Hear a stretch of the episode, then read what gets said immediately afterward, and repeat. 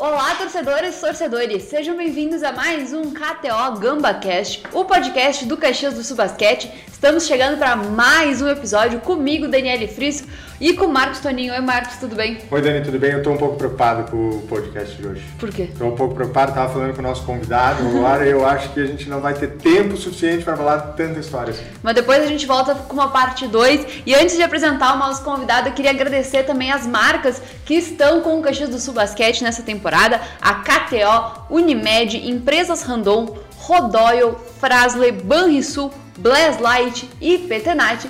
Então vamos lá, sem mais delongas, o nosso podcast de hoje, nosso convidado de hoje, Léo Gomes. Oi, Léo, tudo bem? Bem-vindo. Olá, Dani. Olá, Marco. Olá, senhores e senhoras.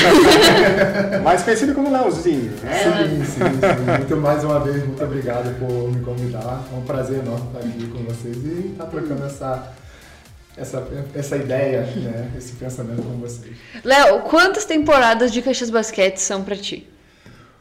Na comissão técnica, eu comecei em 2014, é, 14 até 18, né? 18. Uhum, 18. Aí depois voltei ano passado, temporada 20. passada e essa passada. E como jogador, duas temporadas. Então são quase oito anos quase, aí. por aí. É. Caraca, Vamos chegar a comemorar os 10 anos, é, né? Quem sabe? Vamos lá. Ótimo. E Léo, como é que Tu é uma pessoa muito alta, que você também é do Leozinho sentado. Quantos, quantos uhum. metros você tem, Léo? Eu tenho 1,95. Então, tipo, o basquete veio pra ti por causa da altura ou ele já fazia parte da tua vida? Não, é interessante porque, na realidade, o meu pai ele foi jogador de futebol profissional, mas tipo como se fosse tipo um Caxias, assim, não foi nada... Ele jogou no Maranhão. Então, na linha do meu pai, todos eram jogadores de futebol. E eu, assistindo os podcasts passados, eu vi que todos tiveram o mesmo, a mesma narrativa. E a minha, narrativa não foi muito diferente. Eu comecei tentando ser jogador de futebol, joguei futebol de praia. Lá da onde eu moro, eu moro numa comunidade lá no Rio de Janeiro, onde saiu o Adílio, que foi jogador de futebol uhum. também, na época do Flamengo, e na época ele tinha uma escolinha. E eu participava dessa escolinha com muitos outros guris lá, e tinha aquele sonho de ser jogador. Daí não deu pro futebol, fui pro futsal, no deu futsal, aí meu tio, que era jogava, tem um tio que jogou e mora em Joinville, inclusive ele é o pai do Jimmy, né, que joga no Unifacisa, e ele jogou, ele veio pro sul. Né, e um assistindo um dos treinos assim, jogos assim, teve um outro jogador que falou, oh, por que tu não vem treinar? Eu falei, é, eu treinar basquete? Nem pensar, imagina naquela época, nem pensar. Daí foi a partir daí eu comecei aí, não gostei muito, falei, ah, não tinha muita habilidade com a mão, né? O negócio era com o pé. Mas aí um dia se tornou uma semana, que se tornou um mês, quando eu fui ver, virei um ano. E a altura não era um impeditivo para essa habilidade com os pés aí? Não, não era bom, é. Eu só marcava dor de cabeça. aí com o lateralzinho bom, aí o ala bom tá perfeito. É, era legal, era bacana. Mas aí, na época eu também não era tão grande que eu comecei basquete, eu tinha 8 anos, né? 8 para 9. Eu ia te pedir isso, né? quando tu começou, porque antes aqui nos bastidores a gente vai chegar nessa, nesse ponto, que é um ponto bem legal de tu poder contar pra gente. Quando tu começou com 8 e aí tava me contando a história do 14, né? Então uhum. teve um tempo aí Sim. jogando basquete no Rio Sim. de Janeiro. É, e eu comecei ali, como eu morava próximo do Flamengo, morava tipo uns 2, 3 minutos andando do Flamengo, então eu sempre ia pro Flamengo ali e eu começava a assistir ao treino do meu tio fui assistir um jogo, aí fui convidado para treinar na escolinha. E comecei, eu lembro, né? Por isso que, em vez de quando, quando eu vejo a gorizada assim, eu lembro assim, falei, puxa, eu não conseguia fazer isso. E eu vejo a frustração da gorizada assim, quando eles tentam fazer algo e não conseguem. Então, comigo foi a mesma coisa, porque remete àquela época lá, de que eu também tinha essa, esse limite, né? Esse limite assim, mas. É, e eu comecei a jogar e um, um mês, um ano, aí depois de um ano eu falei, vou parar não quero jogar, vou parar, vou parar. Daí minha mãe foi falou, não, tenta mais um pouquinho, vai que... Só que aí a habilidade começou a, a vir. Né? Eu morei numa comunidade onde que era muito competitivo em termos de esporte, então a gente tinha que ser bom futebol, vôlei, basquete, handball, qualquer esporte a gente tinha que ser bom, até taco, a gente tinha que ser bom. Né? Então isso aí é, meio que é, me ajudou para jogar, transferir para o basquete também. Muito uhum. bem. E aí, como é que foi esse ponto de corte aí? Foi jogando, foi jogando. Chegamos nos 14 anos, conta um pouco da história que a gente estava então, falando antes. É, eu com 13, com 13 anos eu cresci bastante. Até os 12 anos eu era, não era tão alto assim, só era longo. E tinha perna, magrelo. Qual a altura hoje? Hoje eu tenho 1,95, mas naquela época eu devia ter 1,70. Tem. Não, eu acho que 1,65. Aí de, com 13 anos eu cresci uns 10 centímetros. Aí fui para 1,75, né, com 13 anos assim, mas era só esqueleto, né? mas eu comecei a me destacar nas categorias de base do Flamengo e eu lembro que com 14 anos eu recebi duas propostas que ali que me mudaram minha vida, porque até então eu não me via como jogador, embora eu tinha uma ótima escola que era o clube do Flamengo, mas eu não me via como, ah, vou seguir carreira, vou jogar até os 18, paro, vou trabalhar como a maioria das pessoas faziam. E com 14 anos teve um, um treinador norte-americano, que ele foi visitar ali o Flamengo, né, procurando novos talentos, a casa de novos talentos, e na época o Mauri, que foi armador da seleção brasileira, inclusive estava junto com jogou vários anos com o Oscar, ele era meio que um padrinho meu, que ele me apadrinhava, eu pegava bola, ficava pegando bola para ele, ele de vez em quando ele me dava uns tênis, né? e naquela época tênis era era uma comodidade rara, né? e eu ficava assim, nossa, tênis importado. E ele foi e fez um intermédio. Ele falou, ó, esse, esse rapaz aqui ficou interessado em ti, mas você tem apenas 14 anos. Então, quando você tiver 18 anos, ele vai retornar e vai te levar para os Estados Unidos. Na hora meu olho brilhou, né? Eu falei, oh, imagina, 14 anos, guri, né? no início da década de 90, com essa possibilidade de poder é, jogar no, nos Estados Unidos. E é o sonho de todo jogador, né?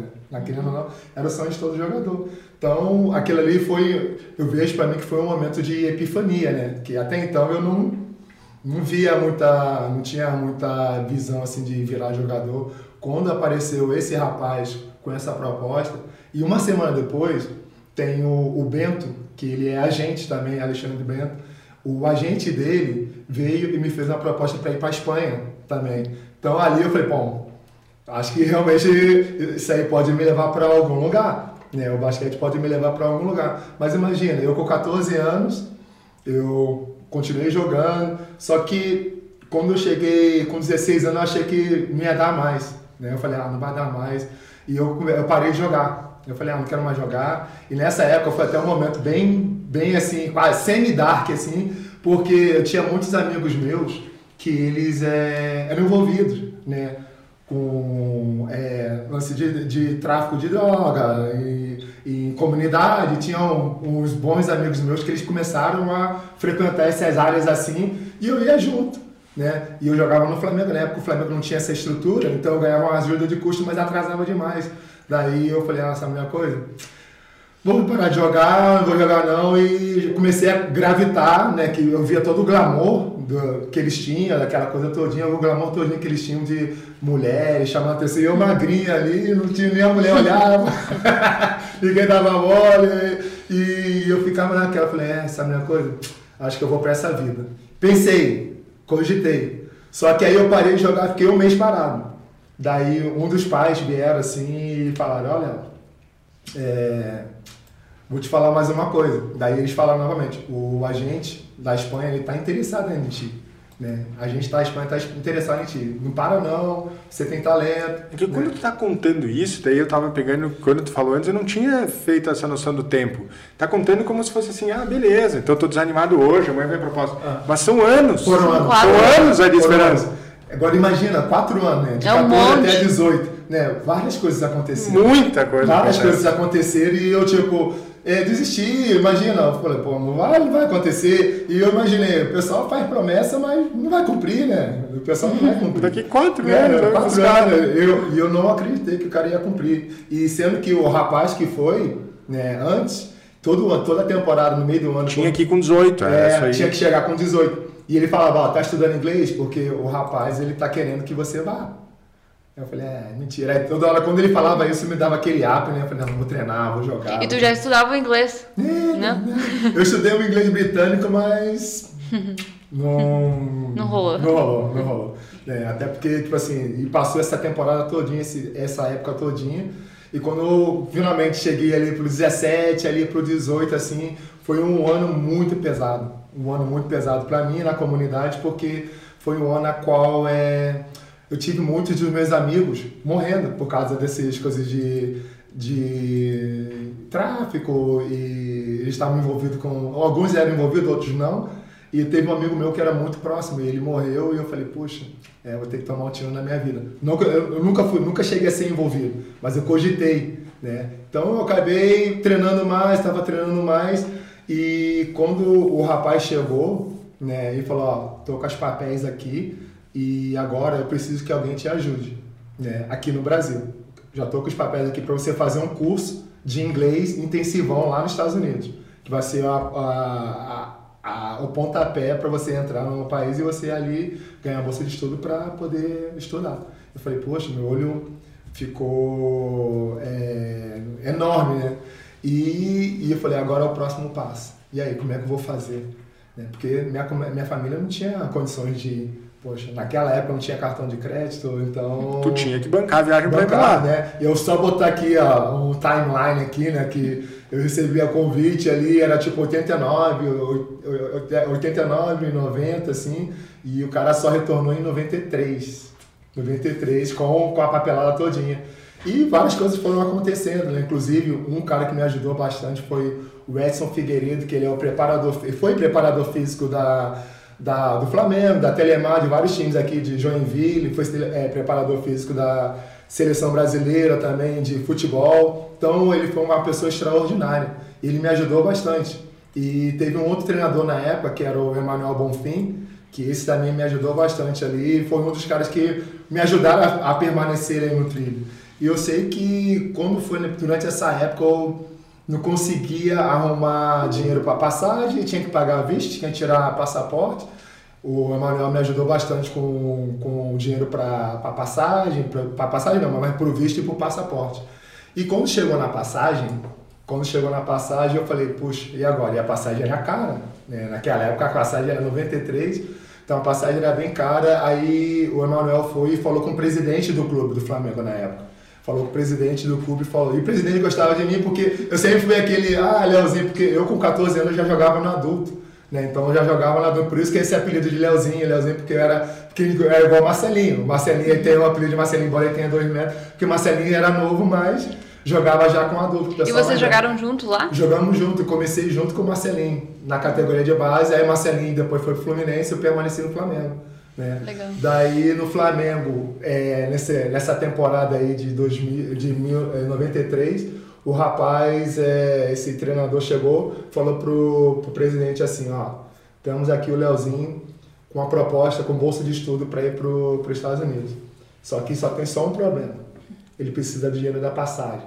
E a gente meio assim achando que ele ia dar metade, metade, alguma coisa assim. Ele falou, quem? O Leozinho? Leozinho é prata da casa. Não, amanhã passa aqui, vai lá, sei que amanhã a gente vai comprar a passagem e vou mandar ir para lá. Só debaixo de uma coisa, quando você voltar, você tem que voltar e jogar pro, Flamengo. O Flamengo comprou a passagem. O Flamengo, o próprio presidente autorizou a passagem, né? então, imagina, eu fui de... Mesmo, de um mundo... mesmo sendo vascaíno. Não, tô brincando. Não, e foi, e foi de, um, de um mundo pro outro, assim, na questão de um dia, né? Porque a minha realidade ali na, numa comunidade ali do Rio e ir para os Estados Unidos é completamente diferente, né? É, assim, tá, naquela época, literalmente. E para onde tu mundo, foi lá? Eu fui pro é, Carbondale, que é tipo interior do, do, do, Illinois, interior de Illinois ali, onde que o super-homem aterrizou, sabe? Por ali, naquela região ali, por ali.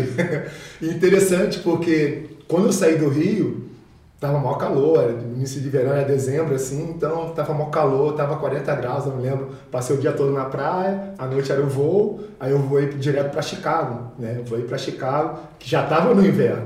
Então eu não tinha noção de frio. Nunca. Aqui, aqui vocês têm claro. noção de frio. Eu não tinha nenhuma noção de frio. Zero, zero, zero. Zero, zero. É. Então, é Mas você não levou nem casaco, nada? Assim, não, tipo... tinha. não tinha. Ah, eu não tinha. No Rio de Janeiro não tinha. Não tinha, então eu falei, ah, vou botar não tinha, Não tinha saído do Rio, não tinha vindo pro sul. Nunca. Não tinha casaco. Daí eu achei assim, ah, vou só levar uma camisa de, manga, camisa de manga comprida. que a mãe falou, pode é, esfriar. Levei a camisa de manga comprida e tô lá, bem faceiro, né?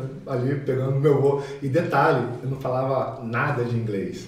Sim, eu tava pensando, né, não tem nenhuma internet pra te pesquisar qual é a temperatura que vai estar na cidade. Mas naquela né? época lá o voo era ah, diferente também, diferente. né? Tinha um atendimento desde Sim, era top, era é. O atendimento era top, né? E aconteceu uma coisa muito. É muito sem precedentes, muito raro assim, que foi eu chegando no, em Chicago, eu não falava inglês, então eu tinha que passar pela imigração. Aí esse rapaz, que era é, preparador físico, ele é, escreveu algumas, algumas frases assim em inglês falando, ó, eu não falo falando em inglês, botou em inglês, eu não falo em inglês, tem alguém que possa me ajudar? Daí botou ali papelzinho, eu nervoso que eu tinha que passar. E o meu voo ele seguia para Toronto, então eu tinha que saber, tinha que ter alguém que me ajudava, porque senão eu ia terminar em Toronto, não ia Chicago. Daí eu tô, tô, no avião lá e saí, daí eu tô olhando assim, passei pela imigração, mostrei lá e naquela época não tinha ninguém. Hoje em dia já é difícil achar alguém que fale português, quanto mais naquela época, em 93. Então eu cheguei e tava lá meio que assim Imagina, Chicago, o aeroporto de Chicago é enorme. E no período de Natal, que era tipo 18, 19 de, de dezembro, então tava o triplo de pessoas ali. E eu chegando, passando assim, eu olhei, aí cutuquei uma mulher assim, eu falei, aí mostrei o papel pra mulher assim, a mulher, ah, fala português! A mulher falou português comigo, eu falei, ah, meu Deus, isso é um anjo. ela é um anjo. A mulher, literalmente, ela me pegou de dentro do avião, e passou comigo, botou dentro do avião, falou, não, pode ir. Eu falei, ah, ali eu fiquei mais calmo, fiquei mais tranquilo, porque eu estava nervoso, minha família nervosa, a família que eu estava vindo morar também estava nervosa também, então eu fiquei assim, falei, ai meu Deus. Mas acabou dando tudo certo ali. Né? Que massa. E a, a família que tu, uh, recentemente o, o pai sim, teu, sim. é a mesma família? É, que... a mesma família. E vocês ainda continuam mantendo contato? Mantendo contato. Que né? legal. De... Tava aqui agora. Estava, estava aqui sim. agora. Né? Que legal. E, e é interessante porque ele, ele vem eu acho que ele vem mais pro Brasil me visitar do que os próprios filhos dele lá nos Estados Unidos. que agora ele tá morando em Orlando, né? Antes ele morava em ali em Illinois, Iowa, ele morava bem no meio oeste ali, né? E mantendo em mente que, pô, o meio oeste é completamente diferente do que da minha expectativa. Eu achava que os Estados Unidos todo era Nova York. Então, quando eu cheguei, aterrisei assim, aí aterrisei, fui para Chicago para quando eu olhei Chicago, eu ainda vi assim, quando eu botei o pé do lado de fora, que era em St. Louis, que era uma cidade ainda de médio porte, assim, mas aí já era interior, e eu fui pro interiorzão, assim, tipo como se estivesse indo dirigindo indo pra, um interiorzão mesmo, assim, só tinha plantação de milho, eu falei, poxa, cadê os prédios? Cadê os prédios? né?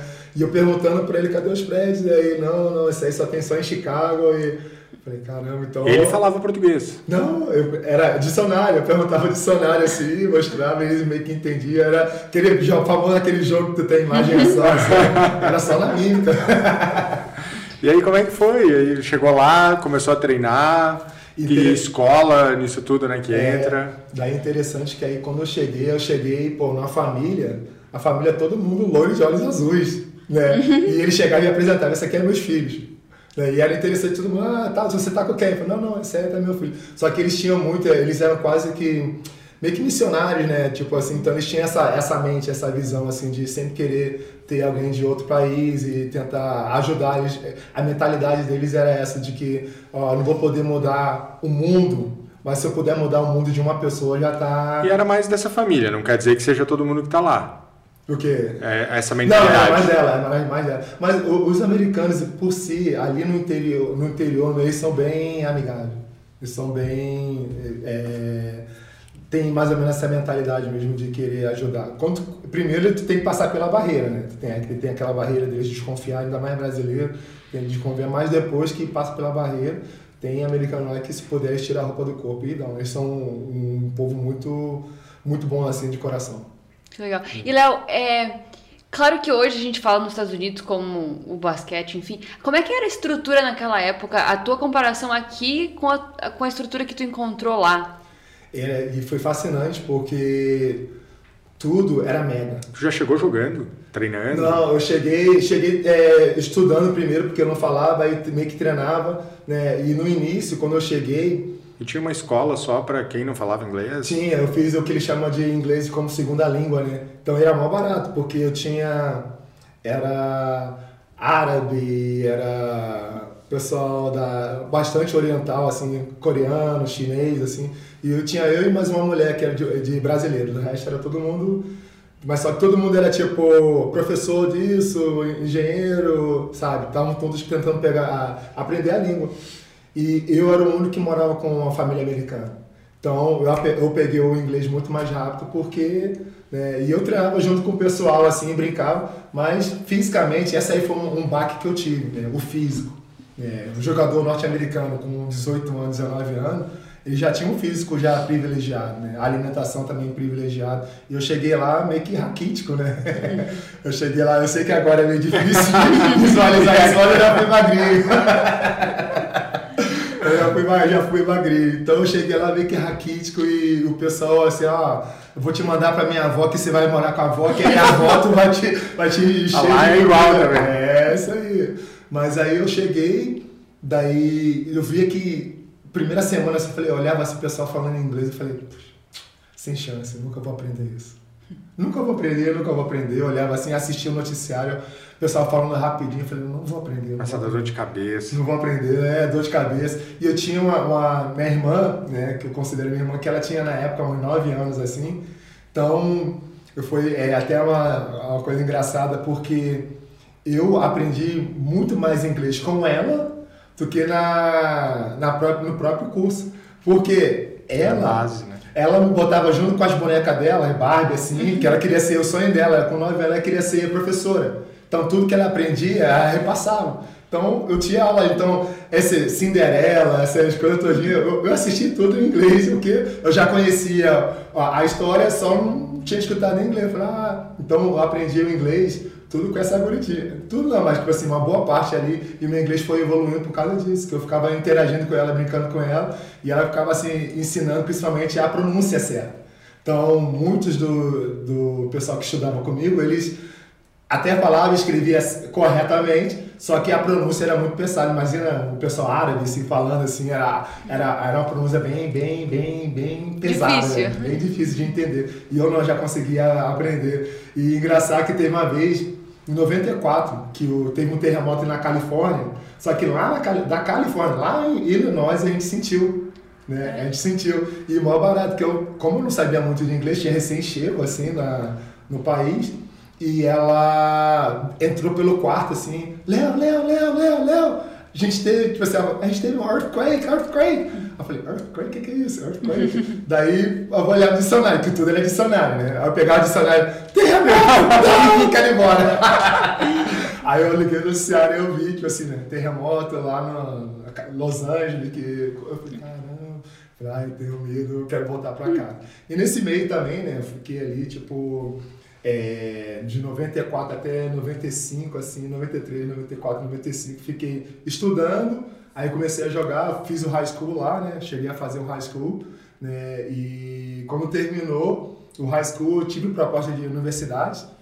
Aí eu falei, ah, vou só voltar para o Brasil e depois eu retomo para retomar a faculdade. Aí não consegui voltar, teve problema, aquela coisa todinha de visto, eles não queriam liberar, demorou um ano e meio para eu retornar. Foi mó drama, foi mó novela. E quando eu finalmente consegui voltar, né, graças a Deus consegui voltar, era a última faculdade que estava me oferecendo bolsa. Eu fiquei uns dois anos ali, um ano e meio tentando voltar e eu já estava no Flamengo jogando assim. Falei, ah, não posso ficar meio que parado, né? Eu fui conversei com o treinador do Flamengo, que é o Miguel Anjo da Luz, da uhum. época.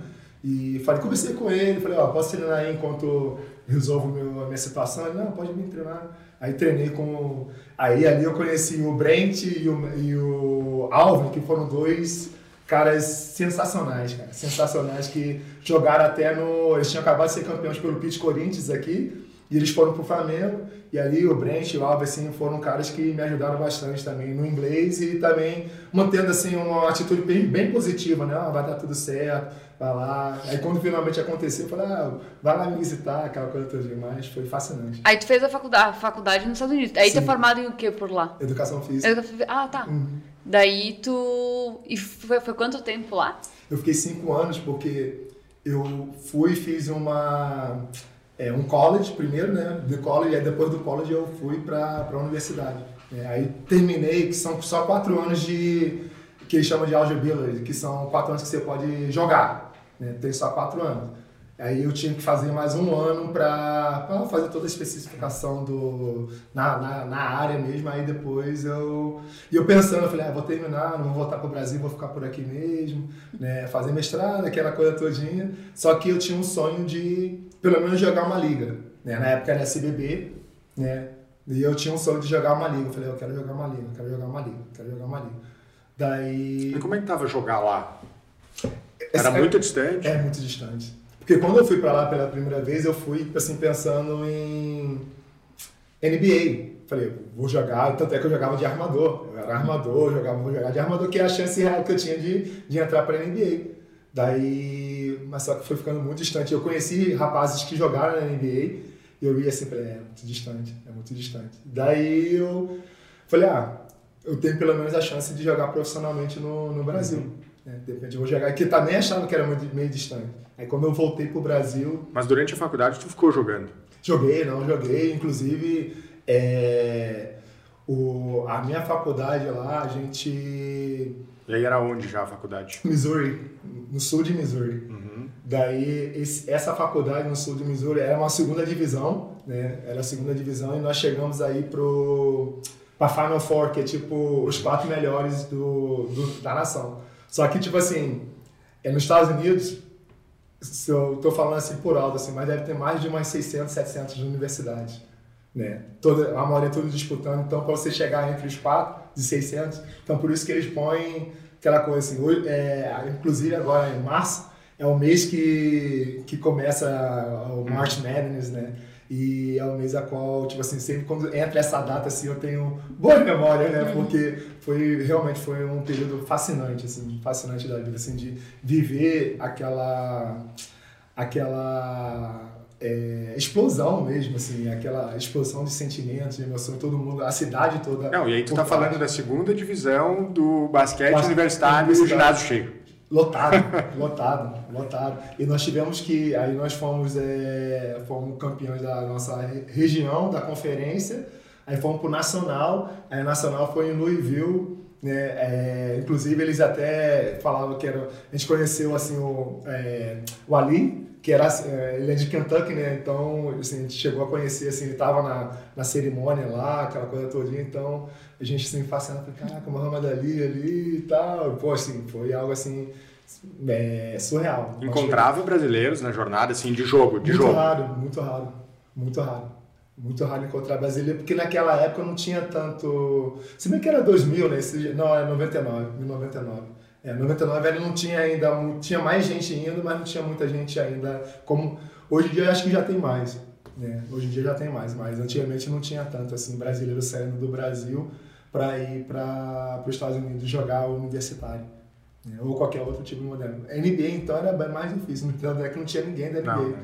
E meu sonho era, eu falei, eu quero ser o primeiro da NBA. Como até, acho... até porque teve um movimento que tinha que escolher, né? Sim. Tu tinha que escolher entre defender, é, jogar NBA país, ou defender o país. Isso então, isso, isso era muito restritivo, é, né? Era bem mesmo, era bem mesmo. O que não faz muito sentido. Muito sentido. nada. Hoje, hoje, hoje é. é. não faz nada, né? Com as coisas como abertas como estamos. Enfim, né? Tem respeita-se o momento que, que se pedia isso. É.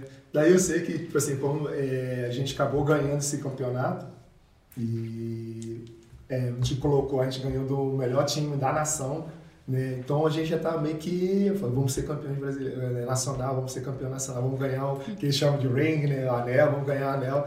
E interessante que tinha um cara. Tem em todas as divisões, tem anel. Todas as divisões de anel, é, de anel de ouro com diamante mesmo, né? Daí eu olhando assim, falei, poxa, o cara. Tinha um cara que ele jogava futebol americano. Só que ele era nosso conhecido. Ele, ele, tinha sido campeão no ano anterior e ele botava o anel lá só pra gente ficar olhando. A gente ia, beijava o anel. era a nossa inspiração, né? Eu pegava ali e tal.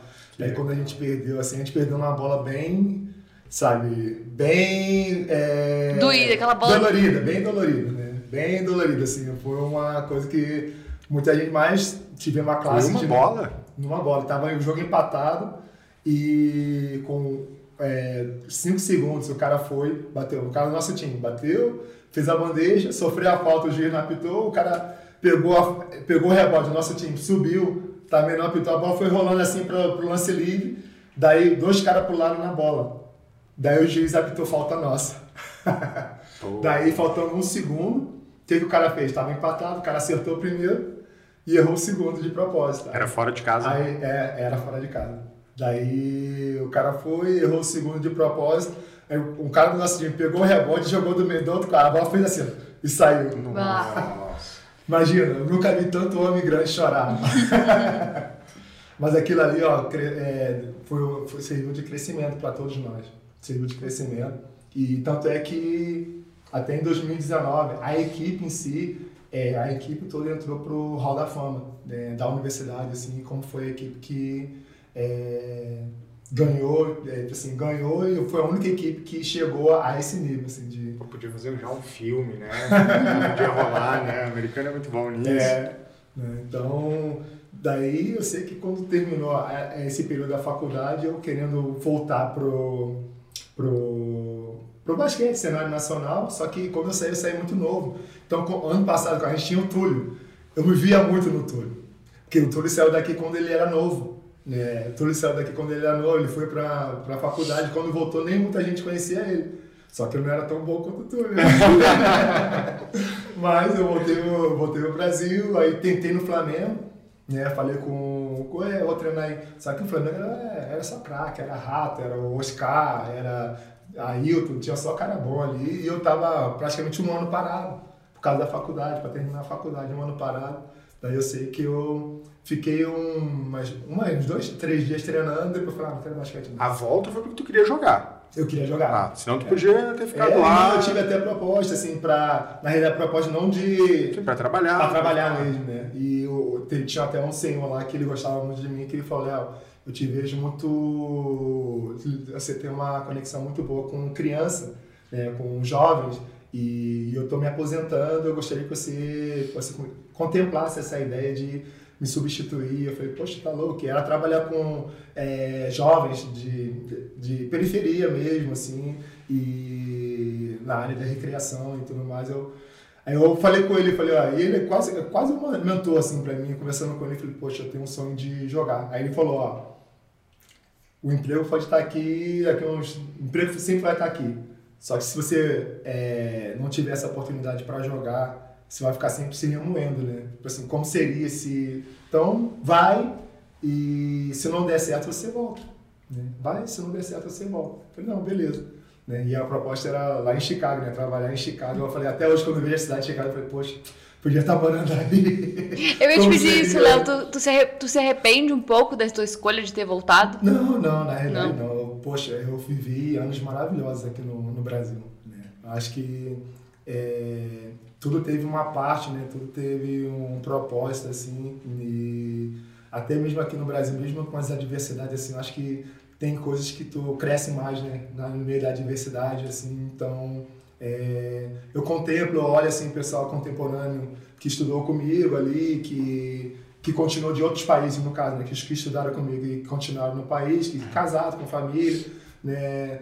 E, e eu olho assim e falei, poxa, mas eu não troco, né? A experiência de de jogar né, e continuar no, nesse meio do, do esporte. Assim. E mais importante, de estar tá influenciando pessoas, ajudando pessoas a atingir o potencial deles, assim, que esse é um sonho que eu sempre tive. E aquele Flamengo cheio te fez buscar outro caminho. Aí e eu, aí fomos para onde? Aí do Flamengo eu parei, né, eu tive várias paradas, assim, do Flamengo eu parei, aí o Botafogo fez um time, eu joguei no Botafogo, o time foi bem, né, aí joguei no Botafogo eu tive a proposta de de ou para o Minas ou para Londrina.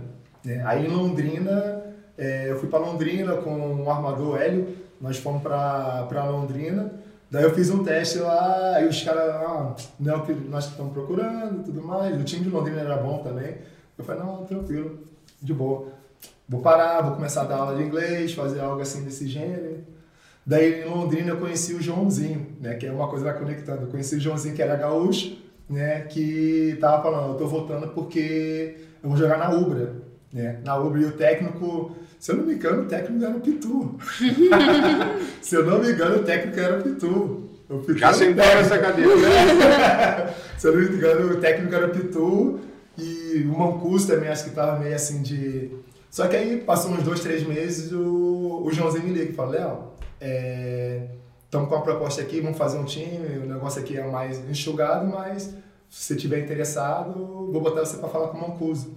Eu fui, falei com o Mancuso, falei, ah, vou lá. Né? É assim que eu vim parar, em 2003.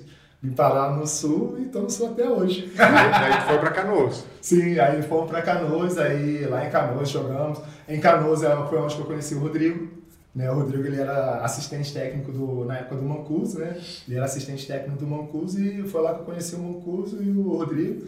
Criei um laço bem bacana. O Rodrigo era gente boa, o Mancuso também, muita gente boa também. E nós fomos campeões em cima do Gaúcho, né? Em cima do Lajeado.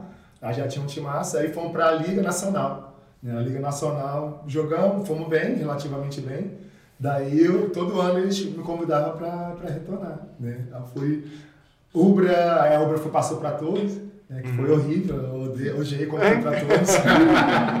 Era ruim, tipo assim, jogar assim, depois de sair pra praia. não, não recomendo isso pra ninguém. não recomendo pra ninguém. E, poxa, ali em Torres também foi, foi uma experiência extraordinária. Né? A atmosfera, o ambiente, assim. Eu falo, eu converso até hoje com o pessoal, os contemporâneos daquela época lá. Todo mundo só tem coisas positivas a falar da época de Torres ali, da Ubra. E depois da Ubra Torres, a Ubra voltou para Canoas, depois terminou e eu fui para Lajeado. Né? E mantendo em mente que Lajeado era tipo arco inimigo, rival, aquela coisa todinha. E foi meio assim, né? Eu falei, meio que conversar com, com o treinador da época, né? Ótima pessoa, o X era uma ótima pessoa. Conheci o X melhor, vi como é que era o modo operante dele. E lá já também nós ganhamos, né? Ganhamos também, fomos campeões é, lá também. Então, é interessante que aí com os três acho que uns três times diferentes eu consegui ser campeão gaúcho, né? né? Campeão gaúcho. E antigamente campeonato passava na TV Com, né? Era um, passava na TV Com, então era, não era bem, bem, bem bacana, né? Foi um tempo bem bacana. Isso aí por isso que eu, que eu não troco, né? As amizades que tu faz, as pessoas que você vai conhecendo, os, os momentos que você vai colecionando, assim, você acha que não tem, não tem preço, não. Com e certeza. aí tu para em Caxias do Sul. Daí vim jogar em Caxias, o Rodrigo me chamou, vem jogar aqui Daí eu fui para o Espírito Santo, joguei contra o Ed. Ó, Ed, tá velho, Ed. Tô zoando.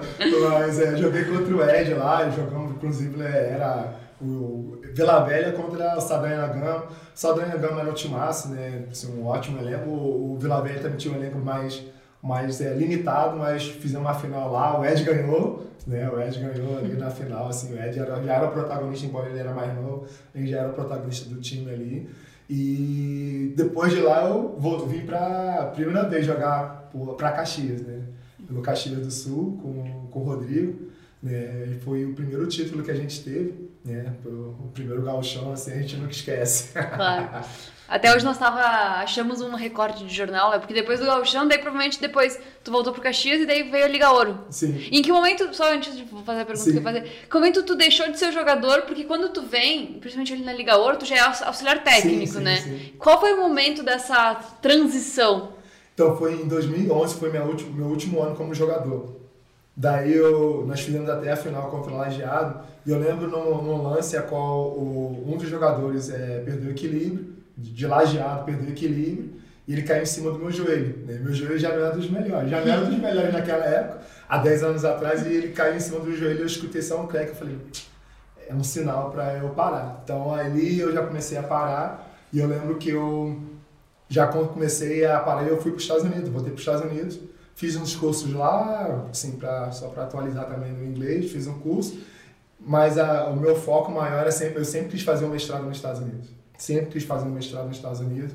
E teve um ano que eu conheci uma senhora que ela era tipo uma reitora lá do, de uma universidade lá e ela tipo assim, ó, quando você parar de jogar, me procura que eu vou te ajudar.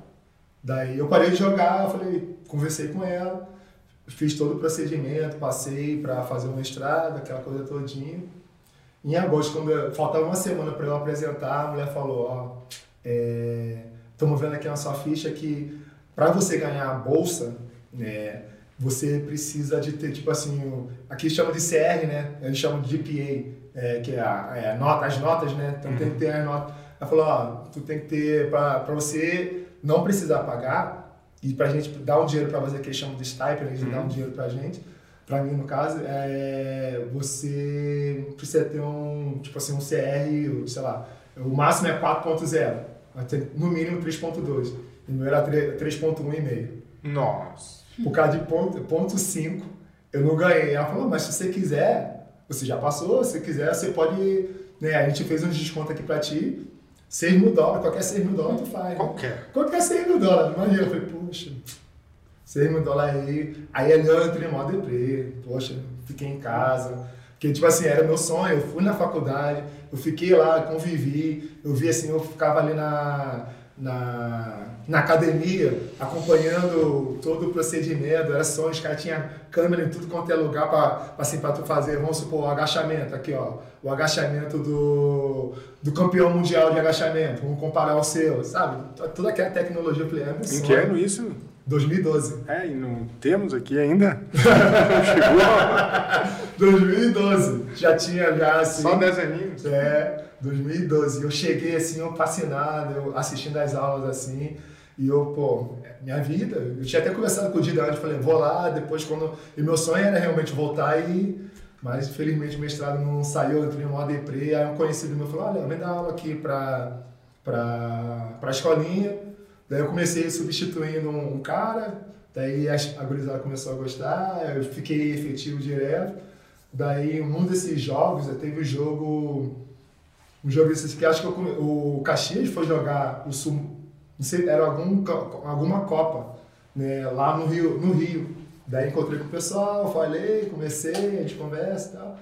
Daí quando foi em 2014, o Rodrigo foi e chamou, falou, ó, né, estamos aqui com o plano que até então era só, era só o gaúcho, né? De repente tinha uma Copa, não tinha esse plano de ser o ano todo. Né? E esse era uma coisa que sempre, pô, eu sempre gostei de Caxias, sempre gostei do pessoal de Caxias, assim, do, da diretoria, sempre gostei, sempre foram pessoas assim, que a gente via que trabalhava sério, né? E trabalham sério, né? Então, é um diferencial. Acho que Caxias, isso foi uma coisa que sempre chamou a atenção, assim, de estar trabalhando, de fazer parte dessa estafa, assim, porque tanto o Rodrigo, o Cabelão, na época tinha o Luiz, assim, eram pessoas que, sabe, de, de do alto escalão, assim, muito, muito, assim, respeitava e admirava bastante, assim. E quando eu recebi o convite para vir trabalhar aqui, poxa, foi assim, uma oportunidade, foi um sonho né, se realizando para fazer sair desse salto do, de jogador para trás das linhas. Tô- antes eu estava dentro das quatro linhas, agora eu tô out, out the box. tô pensando fora da, da, ca- da caixinha agora. Agora tem que pensar fora da caixa.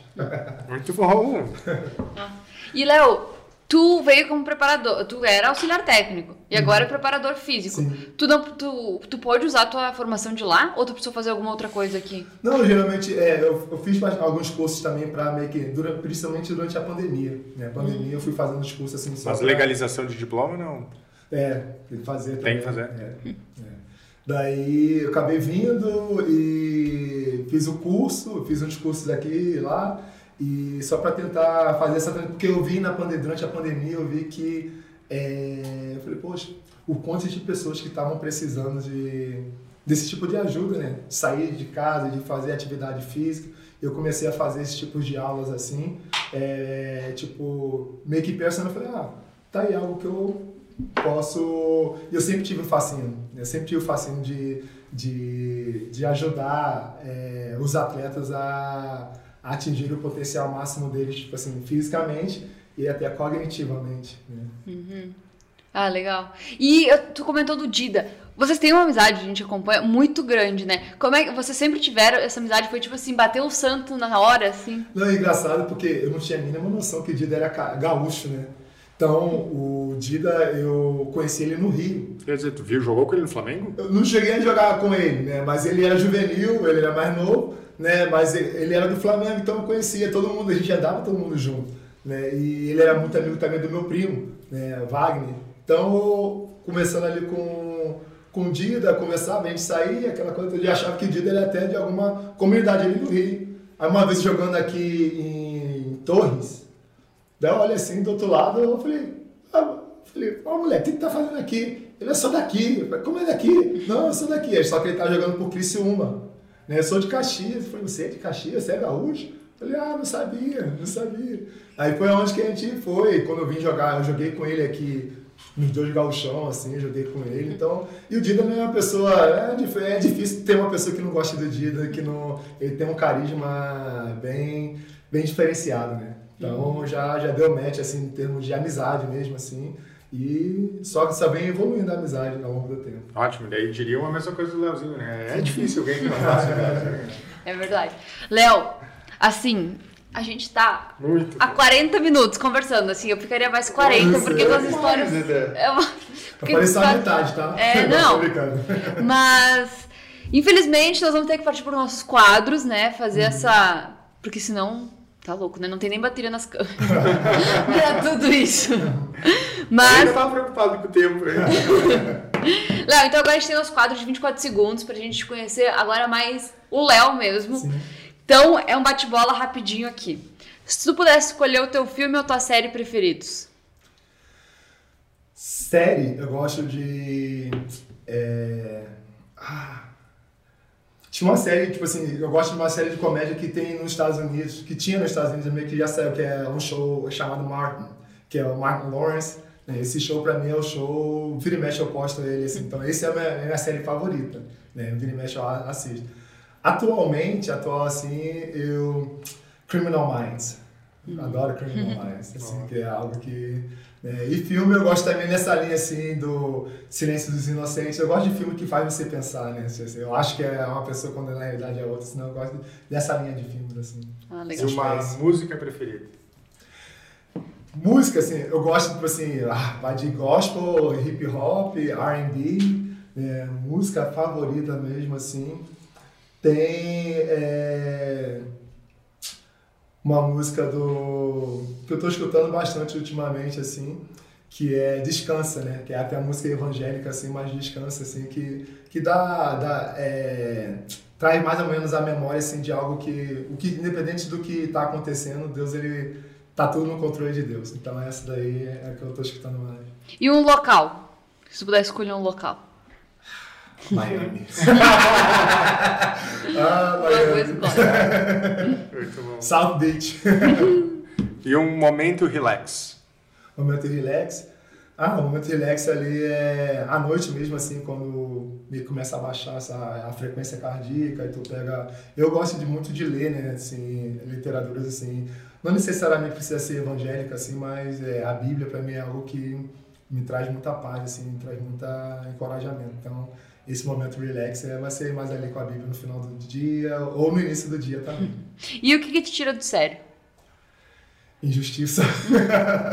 me tira do eixo legal, injustiça, assim. E não poder fazer nada, assim. Isso aí eu acho que é o que me tira do sério. A gente falou já aqui no podcast com o Augusto e com o Antônio e a gente falou sobre comida. E eu pedi qual é que era a relação deles com a comida nos Estados Unidos também, se aqui é melhor, se lá é melhor, né? Meio que a gente sabe essa Sim, pergunta é sim, meio óbvia, né? Aqui é muito melhor. É, e eu, assim, no meu caso eu sou até meio suspeito porque eu amo doce, né? Não, esse é um segredo, quase ninguém sabe que eu amo doce. Então, lá, em termos de doce, é que eu tava conversando com, não sei se era com, com o Dida mesmo a respeito disso, de que lá nos Estados Unidos tu tem o sneaker, aqui tem o sneaker, tem dois, três sabores diferentes. Lá tu tem 15 sabores diferentes. né? Então tu pô, sneaker branco, com caramelo invertido, sabe? Tem vários fatores, tu fica até meio que, sabe? E uma das coisas que eu mais gosto lá nos Estados Unidos é o café da manhã. Aquelas panquecas com syrup, aquela coisa todinha assim, então... é. Mas a comida do Brasil, em termos de comida, comida mesmo assim, eu, eu opto pela comida brasileira. É isso que eu ia te pedir, qual é a comida preferida? É, comida, comida mesmo bra- brasileira. Embora não seja brasileira, mas a minha em particular é massa e lasanha. É, tá na Serra, Lasanha Rio Grande do e- Tá Sul, contando, tá em? Caxias. Lasanha, quatro queijos, tá. Tá. Tá respondido. E uma bebida preferida? Isso aí também é segredo de estado. Eu, tá? Vocês vão ficar sabendo em primeira mão que eu, eu gosto de Fanta Uva. Suco de uva, mas Fanta Uva é pessoal até hoje me zoa. Dá pra achar e acha isso ainda? Sim, sim, É? sim. Tem o frutudo? É. Não me lembro mais de ter visto isso. Aí Fanta. Ó, ó, isso aí é a última, tá? Eu prometo que eu não falo mais nada. Fanta Uva. Tu quase não tem comercial né, de Fanta Uva, né? Mas tá aqui, o garoto propaganda da. Quando- Mentira. Eu tentei procurar, sério, eu tentei procurar muito tempo atrás, eu vi o comercial da Fanta Uva. Não, e a, ele falou isso agora. Eu também queria essa informação lá no início, pra gente aprofundar um pouquinho. Eu essa vida de modelo. É, eu tentei Sério, procurar o comercial da Fanta Uva. Né? Caraca. Na década de 80. Então leva no coração, aí já tem um sentimento, já tudo mais. É uma inspiração pra ti. Poxa, além de Jesus Cristo, assim, né, aqui, assim, eu, nessa área, assim, eu vejo o Michael Jordan. Né, a trajetória dele, eu, tipo assim, tive nos Estados Unidos, assim, tava ali perto, perto assim, próximo, assim, de assistir. Já no momento, né? Do, no momento. 92, 93, 94, Exato, 95, voltou, 96. Quando ele voltou ali, na época que eu cheguei ele tinha parado. Mas quando ele retornou, e eu lembro até hoje uma das Ele coisas... ganhou 92 e parou. No, é. Ou 93, 93, 93. Ele ganhou e parou. Ah. Daí que fiquei... uma final foi a do Phoenix, que ele é. ganhou do... e depois jogou Isso mais aí. uma. Não, ele terminou na Terminou no 93. Parou, tá. foi jogar beisebol, eu tava ali e falei, poxa, beisebol? É. É, eu acho que eu agora vou ter que assumir esse, esse post aí do Michael Jordan. Eu vim pra Ele isso. retornou. Essa é a minha missão na Terra. É, eu, é, tem a expectativa e a realidade, né? Ah, expectativa ali, ó, eu já me vi assim, ó, sendo o próximo Michael Jordan. A realidade é estar aqui high school. E Léo, tu tem algum sonho? Qual é o teu sonho de vida, assim? Na realidade, tipo assim, meu sonho é ele ele sempre é de querer ajudar o máximo de pessoas possível, né? Tipo assim, em qualquer área. Então, tipo assim, eu já tô meio que inserido nele, assim, de poder estar ajudando, principalmente aquelas que não podem ser ajudadas, assim, né? Então, é, eu sei que é meio, meio, que, é, meio que pago, assim, mas de, o que puder estar ajudando as pessoas, assim, a se tornarem uma melhor versão dela, assim, esse é meu sonho. Uhum. E uma palavra que te define? Ah, palavra que me define, eu diria meio que entusiasmo. Boa. E Léo, tu falou em vários momentos de virada, assim, vários momentos que tu teve que tomar decisões Uhum. na tua vida. Se tu tivesse que escolher um momento em específico, qual tu escolheria? Eu acho que se eu pudesse, é, até mesmo nesse momento a qual eu retornei para o Brasil, né, se eu pudesse ter feito de uma forma diferente, assim, porque embora eu jogava, mas eu não, eu não tinha a, a vida de profissional. Não que eu fosse de sair, mas aquelas coisas todinhas que eu não bebia, não fazia nada, mas é, poderia ter é, enfatizado mais a parte de treino, né, ter levado um pouquinho mais a sério. E terminava a temporada, eu meio que é, ficava de férias um mês, É. dois, sabe? Aí depois que retomava e continuava a retomar, mas é, hoje em dia a gente eu olho para trás e falo, poxa, se eu pudesse voltar e fazer de algo diferente, eu provavelmente faria isso. E tu passa esses ensinamentos hoje para os atletas que passam na tua mão? Passa, passa. Eu converso com a, com a gurizada daqui, a gurizada que, assim, que eu tenho acesso, assim, independentemente, tem muitos guris que vêm falar comigo, assim, no, no Instagram, assim, perguntar, é, eu tento dar uma, uma orientada, pelo menos nortear eles, assim, pra, poxa, eu acho que se tu puder fazer isso aqui, faz aqui, procura alguém aí na sua região também, mas guri- a gurizada daqui, eu, a gente vem falando, né, tipo assim, eu falo a gente porque tanto o Ed como o Humberto e o Dida, são rapazes que já, já meio que trilharam a carreira, fizeram a carreira dele, né? Então, tem a gurizada aí que a gente quer ver o bem delas. A gente quer ver essas, essa gurizada sendo bem sucedidas e a gente sabe o, o preço que é. Né? Eu estava assistindo até o podcast do, do Pitu, né? E o Pitu falou, ah, tu quer ser profissional, mas é, tu está disposto a pagar o preço? O preço é caro, né? O preço é caro. Não é só disso. o dia do jogo da Não TV, é, né? Não é, não é. É Esse cálice aí, tu, tu, tu beber um cálice que ele é amargo, no final ele é até doce, mas o processo ele é laborioso. Léo, pra gente finalizar então, todo mundo que vem aqui no nosso podcast, a gente pede pra autografar a nossa camiseta. Então, com você não seria diferente. Pode Que escolher. privilégio, gente. Isso Claro. aqui tá uma constelação, hein? Uhum. Uma constelação. Qual era teu número, Léo? 30. 30. O Corey imitou depois, né? É, Ele jogando é, aí. cara, esse cara aí. É, Ele falou, ah, eu vi o jogo Ele tá fazendo pouco pontos temporada também, não tá nem jogando muito. com a, com a 30 Meu e o Curry queria. Ele, né, é um guri que eu peguei assim, passei. Dei uns toques assim no arremesso assim. Ele- falou, só um ajuste. é, quem sabe um dia você pode chegar no meu nível aí. E deu, né? É só treinar. Falei pra ele, falei pro Curry, só treina aí. Quem sabe um dia você chega nesse nível. Pô, cara. Parabéns, deu certo. Deu certo. É, não tá fazendo tão mal não.